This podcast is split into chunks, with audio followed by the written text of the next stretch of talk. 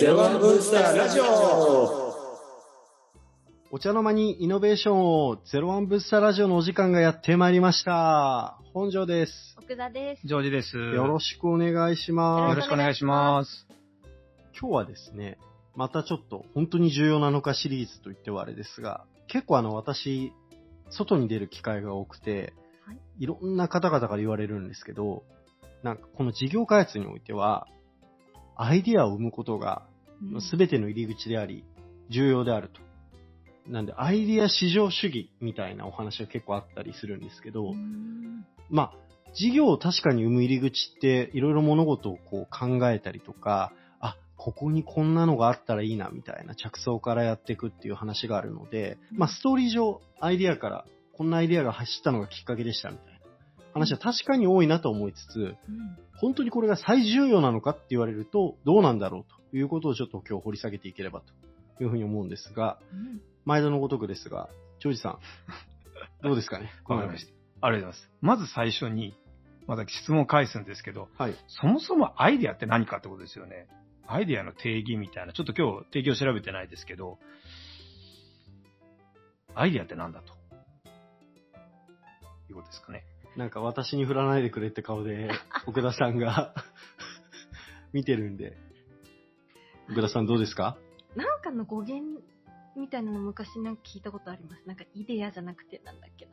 なんか、そういう話じゃないですか？うんジョージさん、そういうなんか歴史的背景とかお好きだからそっちかなと思ったんですけど、うんジョージさんの思考を当てに行くっていう。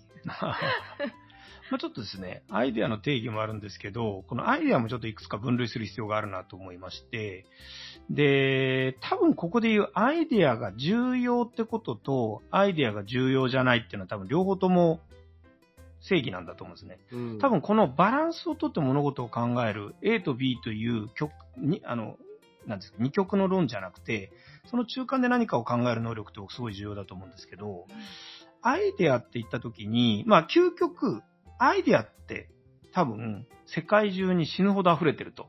ただアイデアそのものが、まず一つこれアイデアが使えないっていうイメージで言うと、アイデアそのものっていうのはたくさんあるんで、それ自身っていうのは、かつ全くゼロから思いつくものっていうのは存在しなくて、何かの組み合わせですと。うんで、組み合わせでできたところで、それがじゃあ実際事業になるかどうかっていうのは、あの、多分、ほとんどのことは証明する。要はアイデアを思いつくこと、アイデアを証明するってことは別だっていうのはまず一つあるはい。と。うん。だから最初にアイデアがどんなにいいアイデアがあっても、結局それを証明しないんだったら、まあ、ただの、まあ、意味のない、うん。あの、考え方に過ぎない。っていう考え方がまず一つ。はい。と、もう一つそのアイデアってことを考えるときに、さっきの話でアイデアが組み合わせって言ったときに、あの、想定されない見方をできるかっていうのはやっぱすごい重要だと思うと。うんその心は？例えば一つの物事を見たときに、あの、おこれよくあの弱い中体みたいな考え方で出てくるはずですけども、アイデアってものを同じ集団で見てると新しい発想ってなくて、あ、これって全く違うところに転用できるよね、みたいな考え方うん要するに無知、無知の知でしたっけ？あの、あ、違うな。無消費だ、無消費。つまり何が言いたいかっていうと、それを常識の外側から眺めて、実はここに使えるよねって考えたりとか、いや、あの、そんなのバカじゃないのっていうようなものを、いや、これ正しいんじゃないかって思える能力とか、そのアイデアそのものというよりは、アイデアを違う視線で見える、または、そんなのバカだって言われるような、うん。人からの抽象に対して、まあ、まあ、簡単に責められることに対して、いやいや、そうじゃないんだよって言えるような部分とかが、実は重要うん。なんじゃないかと。あだから、何が言いたいかというと、うんあの、アマゾンが最初に本をインターネットで売ろうとしたときに、まあ、上司が何て言ったかさ、これは有名な話ですけど、ご存知ですかね？いやー、知らないです。何ですか？あなるほど、なるほど。あら、あら、寂しいな。いや、まあ簡単に言うと、そんなものどうどうでもいいからちょっと出世せえっていうような、そんな話をされたと思うんです出よ。出世、出世しろと出。世まあ、エリートなんで、そんなことはいいと。まあ、それに近いこと言ったと思うんですけど、何が言いたいかというと、それって当時はアホかと言われるようなものだったと。うんちょっと一つ前にも出たペットボトルの水をね、30年前にドンと置いたら、そのアイデアそのものってそんなすごくないじゃないですか。うん。うん、水をボトルに詰めて売るだけってペットボトルの水。ただ、その瞬間全員がアホかっていうことですね。うん。ってことはアイデアの本質って何なんだろうってことですよ。綺麗な言葉で言うと逆張りの発想とかってよく言うじゃないですか。うん今の話ってそれに近いものもあったりするのかなと思って、でも、ちょっと難しいのが、あえて逆張りしに行ったっていうよりは、そうじゃないんですよね、きっとね。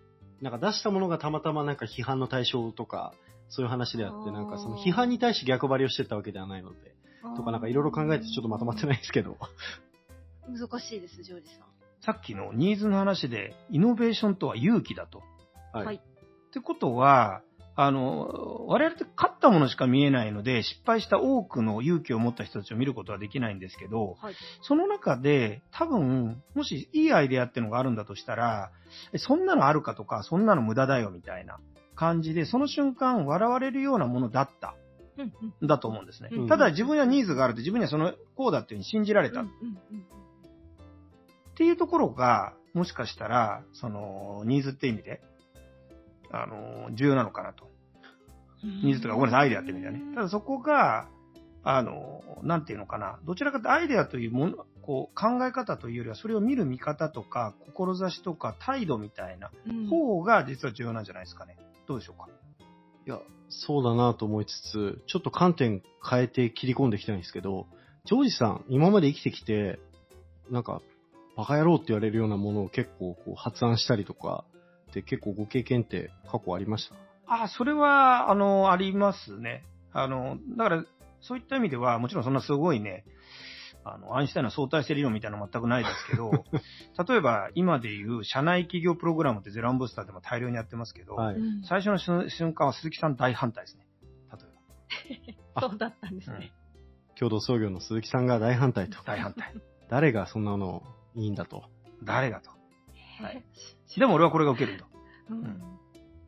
いうところを突き抜けられるかどうか。別に鈴木さんに鈴木さんのロジックがあって、うん。あの、うやむやにダメだと言ったわけじゃないんで、うん。その、それは勘違いしないなんですけども、うん。だからそういう常識に対して、こう一つの、あの、方向性でこれだってやり抜ける。もちろんその間違ったらそれをパッと修正できる能力。うん、つまり行動して信じる勇気と、あとは、その、変えられる能力ってところがこのアイデアじゃなくて、どちらかというと態度なんじゃないですかね、これね。あともう一つ。うん儲かりますか？ってことですね。おなるほど。うん。あの、アイデアというよりは、それに対して事業性というバイアスをちゃんとかけて物事を見れるか。う。うんんうん。だから、別にアイデアっていろいろあるわけじゃないですか。例えば誰かを良くする。ただ、多くの場合、事業性が思いっきり欠けてたりするので、うんそのアイデアが悪いんじゃなくて、それって社内企業ではできないよねとか、スタートアップではそれ無理だよねとか、うんうんなんかその、そういういくつかが欠けてるような気がしますね。なるほど。もう一つちょっとお聞きしたいんですけど、いわゆるその、そんなバカなとうん言われる、まあ、このリスナーの方々にはイノベーターの、まさにやられてらっしゃる方もいらっしゃるというふうにこう考えたときに、そんなバカなと言われて、それでもなお突き進むには、今ちょっと事業性とかって話もありましたけど、何をこう持って、うん。こう、なんというか、まあ、いい意味で無視をして突き進んでいくべきなのかみたいな、あの、ところって、エッセンスとしてはどんなものありますかね？SS ってなんですか？エッセンス。あ、エッセンス。はい。なんか僕一つあるのは、まず生きる力っていう意味で、ベースラインとして、あの、ちゃんとお金を稼げるっていう能力っていうのはベースに絶対必要だと思うんですね。うんうんで、これがあるかないか、なければどんないいアイデアでも継続持続できませんっていうところがあると一つ。あともう一つは、やっぱり自分が正しいと思ったら、人が何と言おうとそれを突き抜けて、かつそれが違うんだったら、訂正する能力ですね。うんだから、 unlearning と relearning と自分がこうだと思ったら、まあそれ勇気ですよね。要するにみんながそれが正しいっていう時に反抗してでもそれをやると。で、そこに対して、あの、多くの場合、あの、なんかいろんなしがらみによって負けちゃうんじゃないですかね。うん。例えばね、社内新規事業でやりたいって言うんだったらやればいいし、会会社辞めてでもやればいいけど、結局やらないっていう。うん。うん。なんかその行動力とか、その思いみたいなとこはやっぱりちょっと弱いのかなと。で、別に何も起きないじゃないですか。死にもしないし。うんだって衛生要因は満たされてるんですよね、この国は。うんうんなのに、衛生要因満たされてるのに、なぜ皆さんは第6段階に行こうとしないのか。どうですか、お二人。行こうとしていけるもんなんですかね。うん。だって、行かなくたって衛生要因は満たされてるんですよ。死にはしないと。はい。まあわかんないけど、死にはしない。うんのになぜ動かないのかと。アイデアって行動なんじゃないですかね。前向きな。お考え方とうんという、なんかもう、ここで締めた方が綺麗かなというような最後一言もいただいたので、一旦ちょっと今日はアイディア本当に最重要なのかというところで語ってまいりました。ありがとうございます。次回もお楽しみに。よろしくお願いします。どうもありがとうございました。ありがとうございました。